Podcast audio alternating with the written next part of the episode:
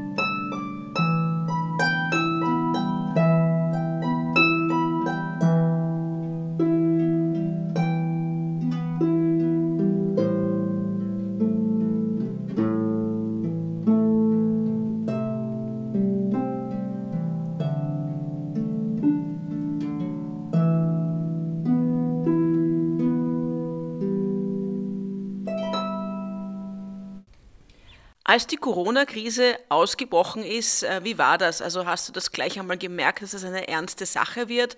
Und hast du gedacht, dass das so lange dauert und so eine schwere Auswirkung auf die gesamte Musikindustrie haben wird? Anfangs ehrlich gesagt überhaupt nicht. Also ich habe Corona von Anfang an nicht ganz so ernst genommen, wie man es, wie ich es aktuell nehme, sagen wir so. Ich hätte gedacht, dass es nach ein bis zwei Monaten wieder vorbei ist und dass wir dann normal die Konzerte spielen können, dass sich alles ein bis zwei Monate verschiebt und danach ist alles wieder zuvor, wie zuvor.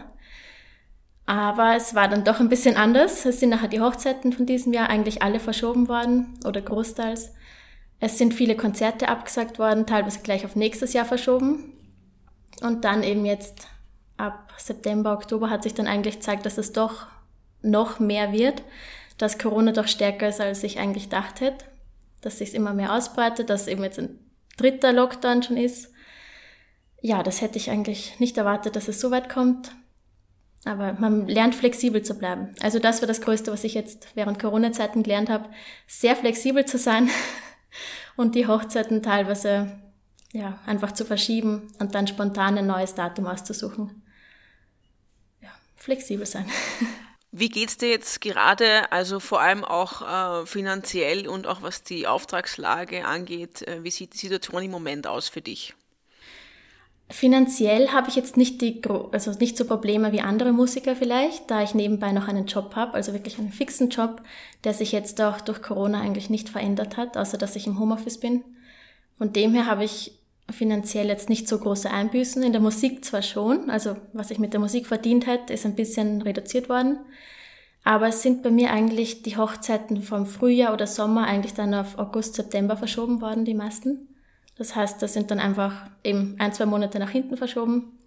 Und dann habe ich im August und September, wie es dann wieder lockerer war alles, habe ich eigentlich fast jedes Wochenende eine Hochzeit gespielt. Und das, ja, wie gesagt, von dem habe ich nicht sehr viel gespürt, aber ein paar Hochzeiten sind gleich auf nächstes Jahr verschoben worden. Da habe ich dann natürlich auch gleich wieder fixe Aufträge für nächstes Jahr eben, wo ich dann auch weiß, gut, die Hochzeiten sind statt diesem Jahr nachher eben nächstes Jahr. Oder auch Konzerte, die jetzt dieses Jahr gewesen wären, die sind einfach auf nächstes Jahr verschoben worden, sofern das natürlich möglich ist. ja. Und was nimmst du positiv mit, beziehungsweise was wirst du beibehalten, was wirst du verändern? Wie siehst du deine Zukunft auch äh, jetzt in die nächsten Monate oder für, auch für die Musikindustrie? Was glaubst du, wird da noch alles kommen? Also was noch alles kommen wird, weiß ich momentan nicht. Also ich habe gelernt, eben flexibel zu sein. Und ich weiß nicht, was Corona uns noch bringen wird. Was ich allerdings Positives mitnehmen kann, ist, obwohl wir eigentlich sehr distanziert sind, alle Menschen zueinander oder distanziert sein müssen, merkt man eigentlich in der näheren Umgebung, dass die Menschen näher zusammenrücken. Also ich merke es bei meinen Nachbarn. Ich habe im Frühjahr und Sommer, wie der erste Lockdown war, habe ich beim Proben immer die Fenster und Türen aufgerissen, dass es schön durchzieht, dass es lüftet. Und dann haben mich meine Nachbarn immer öfter angesprochen, sie hören mich momentan beim Proben und sie finden das so schön und ich soll weitermachen. Einfach die Fenster aufmachen. Sie stellen sich dann immer in den Garten oder vors Haus und hören mir extra dann die ein, zwei Stunden zu am Tag. Sie sagen einfach, dass es so schön ist, mal wieder Musik zu hören. Wirklich Live-Musik, ohne dass sie mich sehen und dass es wirklich kein Konzert ist. Aber es gibt mir auch ein gutes Gefühl zu wissen, dass man so Leuten eine kleine Freude machen kann. Also, dass man einfach, ja, dass die Leute das genießen. Das finde ich als Musikerin eigentlich schön. Du hast noch ein Stück mitgebracht. Was wird das sein? Genau, das nächste ist von unserem Duo mit der kanadischen Mezzosopranistin. Ähm, das ist The Rose von Bette Midler. Dann danke, äh, Petra, dass du da warst und ich wünsche dir alles Gute und hoffe, du kannst bald wieder all deine Hochzeiten und alles live spielen. Danke. Danke, dass ich da sein durfte.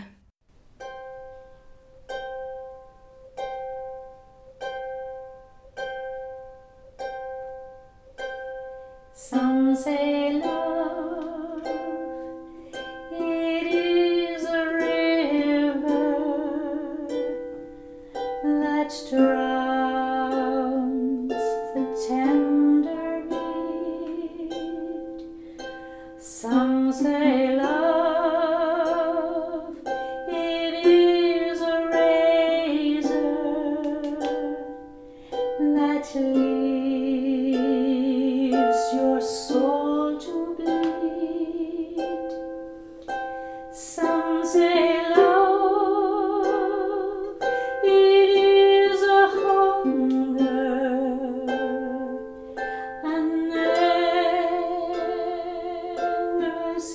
King.